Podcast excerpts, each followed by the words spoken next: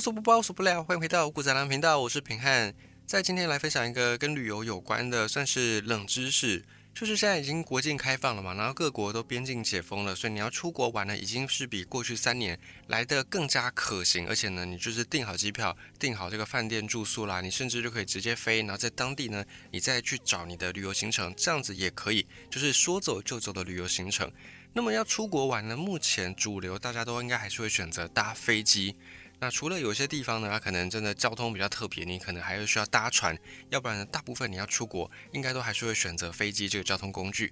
那么讲到飞机，就要讲到机场。虽然在最近这几个月，关于机场的一些事故的新闻也是有蛮多的，好像前阵子呢又有那个两台飞机擦撞的事件等等。那么讲到机场，其实机场的起降。它是一个还蛮危险的事情，就是飞机在起飞跟降落的时候，是整趟飞行过程最危险的两个时间点。不过我们今天不是要分享这个，我们来分享世界上的机场这么多个啊，包含在台湾我们就有好几个机场，像桃园的国际机场啦，以及在台中的清泉岗机场啦，或者在高雄的小港机场，这个是比较大的几个机场。那还没有讲到说，包含我们的松山机场，也是著名的飞机上，你去看飞机起降的一个很好的点。那么这些机场呢，这么多。有没有哪一些机场是还蛮特别的呢？我们今天就来讲一个很特殊的机场，还蛮有趣的机场。这个机场是英国政府在一个叫做圣赫勒拿的小岛上面。圣赫勒拿这个岛呢，就是后来知名鼎鼎的拿破仑被流放的那个地方，就是圣赫勒拿。在这个小岛上，英国政府花了五年时间盖了一个机场，但是呢，这个机场却没有任何航空公司愿意开通飞往这个小岛上的航班。所以后来这个机场呢，被全世界的媒体把它戏称是全世界最没有用的机场。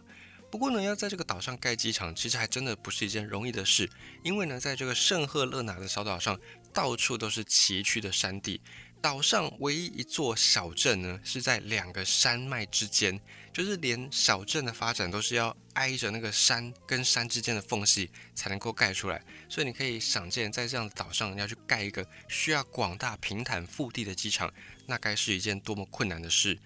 而确实，英国政府为了要盖这个机场，也就把这个小岛上面的一侧的山整个把它铲平，就是直接弄成平坦的这种机场跑道，然后让飞机可以起降。不过呢，就算这个机场跑道盖好了，你要在这个小岛上面起降飞机，也是一件蛮刺激而且蛮危险的事情。因为呢，在这个小岛上面，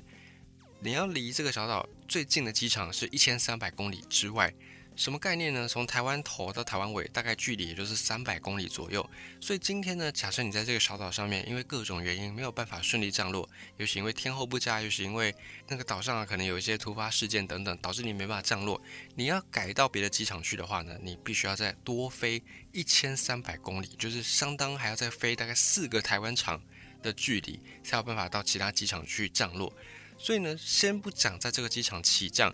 要是今天你在这个机场碰到降落条件不顺利，那你很可能就要面临到那种迫降在海上的危险。那再来是呢，关于这个圣赫勒拿岛上面的机场，还有一些有趣的历史事件，我们慢慢来讲。在发现这个小岛之后，这个小岛它并不是一出生就已经在人类的眼前，它一开始呢是不存在人类的世界当中的，因为呢它离陆地真的太遥远了。后来呢，在大航海时代，葡萄牙人率先发现了这座小岛，并且呢，葡萄牙人把这个岛的位置当成是国家级机密，守护这个秘密八十多年。好，我们开始来讲一下这个岛的地理位置。圣赫勒拿岛，它是一个在南大西洋的小岛，它距离最近的非洲海岸，就是距离最近的这个陆地呢，是将近有两千公里。那么在大航海时代之前，世界上完全没有人知道这个小岛的存在。它的位置大概在哪里呢？如果你有手边有地图的话，或者你有 Google 地图，你可以稍微看一下圣赫勒拿岛，它的位置大概就在于现在的非洲。非洲的西北部不是有一块凸出来的一块吗？它就在这个西北部凸出来的这一块的下方，然后它的水平标线大概就对到巴西。这个所在地，所以它就算是在大西洋上面的一个国家，或者你可以直接搜寻圣赫勒拿岛，你就可以找到它的地理位置。那你看一下那个地图，你即便不用放到很细，你就看那个大略，它也是在大洋的几乎算中间位置，也就是它离大陆都是非常的遥远的。而这个圣赫勒拿岛在十五世纪初，当时候的葡萄牙人大航海时代，葡萄牙人就会定期的派船沿着非洲的海岸线，然后往各地方去探索，他们就希望可以找到一条能够绕过非洲抵达印度的航线，因为当时候绕着非洲海岸线是一件很困难的事情，因为绕着非洲海岸线航行，我们看地图好像很简单，但是因为我们在地图上看不到风向这个数据，如果你把风向的数据也加接进去的话呢，在以前的船还没有像现在这种什么大的蒸汽动力啦，或者是吃柴油的动力之前，靠的是风力。风帆时代的船，你要沿着非洲海岸线往南航行是蛮困难的，因为在赤道一带南纬三十度之间，经常会刮东南风，就是它会把你往北吹，往赤道方向吹。但是欧洲人他们想要从赤道这里往南南下，绕着非洲海岸线，因为可以随时运补，然后再去到印度，这个就跟风的方向完全的相反。而且呢，在这个赤道到南纬三十度之间这个区块。非洲在西海岸的洋流也是往北流动的，所以就算今天风不吹东南风，你要对抗洋流本身也是一件还蛮困难的事。所以历史上在很长一段时间，这些欧洲探险家他们要沿着欧洲经过非洲往南航行，是一件非常痛苦而且非常没有效率的事。每一年呢，皇室都花费大把大把的资金，不是为了要让这些。探险家可以去恣意的挥霍，而是因为呢，你要让这个船队在海上逆着洋流、逆着风航行这么久、这么长距离，势必要花非常多的资源。那每一次的这个船队都只能够勉强航行到比之前远一点点的地方，然后呢，他们就会在这边的岸边放个标记，然后等到下一次水手们再经过的时候，他们就可以再往前再推进一点点。那后来呢，有一个葡萄牙籍的船长，他就发现了有一个风向叫做贸易风。贸易风它是有规律的，就是在一定的季节里面，这个风呢它会有不同的方向的吹拂。所以当时候呢，这位葡萄牙籍船长他就决定要利用这个风，而不是对抗风。所以他就利用了这个季风，利用了季节，然后就往南开开开开开开过非洲最西边的佛得角这个地方。然后呢，葡萄牙船长就让船只远离陆地，然后就顺着这个贸易风往西南方向继续的航行。那航行到大概南纬三十度以南，这边又吹西风，然后它再靠着这股西风往东航行。就在地图上面，它并不是直接一直线这样切，而是有点迂回、有点绕的方式。因为呢，它是透过风，所以虽然这个风航行距离时间比较长，但是比较有效率，而且比较能够节省资源。所以你从地图上看，你看这个葡萄牙籍船长，你会觉得他为什么在大西洋上面一直画圈圈？可是呢，因为他们大部分顺风而行，所以花的时间反而是你直接从非洲海岸线沿岸南下这样冲来的时间是花的更少的，也就是更有效率的航行。不过呢，这样的航线也有一个缺点，就是船队必须要好几个礼拜都在那种看不到陆地的海洋当中漂泊。虽然它花的时间很短，可是因为它相对的没有经过非洲沿岸，它就一直都在海上，所以对于船员的那种心理压力会来得更大。那如果能够在这种漫漫的汪洋大海当中，可以找到一两个小岛，提供船队休息、补充，或者是能够去。准备这个船只，就是哪些地方破洞啊，去维修的话，那这样子的岛就会非常的有战略价值，有经济价值。所以当时候葡萄牙他们就在航行的过程当中，误打误撞发现了这座圣赫勒拿岛。而就在一五零二年，这位葡萄牙籍船长，他就在返航欧洲途中，发现了这个当年树木丛生，而且还有着淡水资源的小岛。这个在地理大发现的时代呢，是一个非常不得了的事情。要知道，以前没有地图这个事情，以前地图都是靠人工去测绘出来的，所以你要去到那个地方，你才知道那边有什么。那当时候发现这座小岛。就像我们刚才讲到的，在一个汪洋大海当中航行好几个月，好不容易发现有个小岛，而且呢还有着非常丰富的资源，说什么也不能够让这个小岛的秘密公诸于世。所以一开始呢，当时候葡萄牙的船长跟航行家、航海家他们发现了这座小岛之后，他们就把它当成是国家级的最高机密，而且保守了八十年都没有人、没有其他人知道这个岛的存在。那当时葡萄牙籍的船只呢，他们就会利用在返航的途中去到这个圣赫勒拿岛，把它当成是中转站。后来呢，干脆就在这个岛上放一些家畜，就放一些牛羊啦等等的动物。那往返的船队就可以在这个岛上补充一些肉类。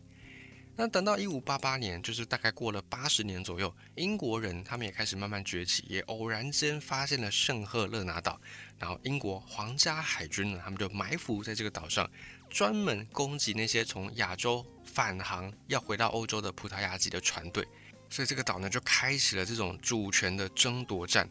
而这个岛从被发现到后续的一百五十多年当中，圣赫勒拿岛上面一直都是处于无人居住的状态。等到一六五七年，英国就凭借着这个火力优势，那以及葡萄牙他们的国力慢慢下滑，所以英国政府呢就决定要把这个岛占为己有，而且就擅自把这个岛交给了英国东印度公司来管理。等到一六五八年，就是第二年，东印度公司开始呢在岛上建立永久居住站。当时候呢，还没有什么人愿意报名去这个远离英国本土，而且根本不知道在地图上什么地方的海外的荒岛。那据说东印度公司招募到第一批的移民是